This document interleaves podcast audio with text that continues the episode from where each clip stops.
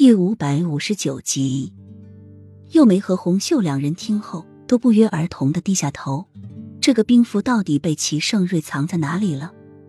你们一定要尽早找到兵符，这样你们的任务才能越早的结束。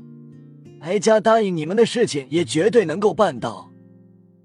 黑衣人说完就走出了屋子，只剩下红袖和幼梅两人。刚刚停战片刻的两人。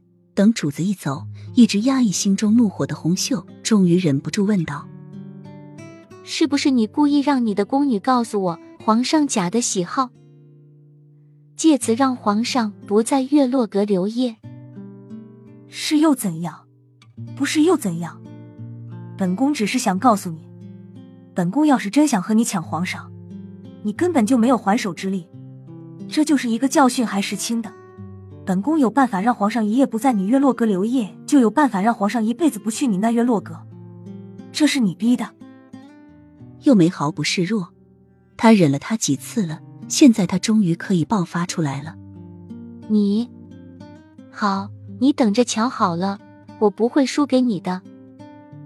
红袖被气得不行，竖起兰花，直指着对面的幼梅，狠厉的说道：“正如你所说。”大家都是在一起十多年的姐妹，没有必要起内讧、互掐。本宫也没有对你起什么坏心，想要陷害你，这全是你的猜测。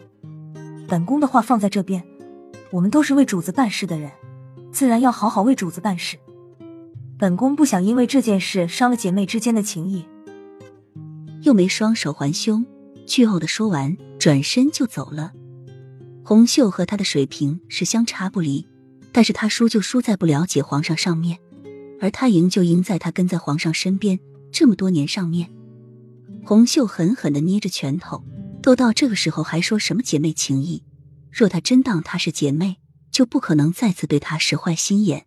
他又没既然都这么做了，那就别怪他真的不念姐妹之情。暧昧暖色。摇曳的烛光在华贵的寝殿中冉冉点着，芙蓉满帐在昏黄的烛光下缓缓的摇动着。朦朦胧胧的芙蓉帐中，一对缠绵娇喘、火热的身躯紧紧的贴在一起。一个壮硕的男子在幼梅的身上飞快的扭动着，身下玉体潮红的幼梅一声声吟荡情迷的呻吟着。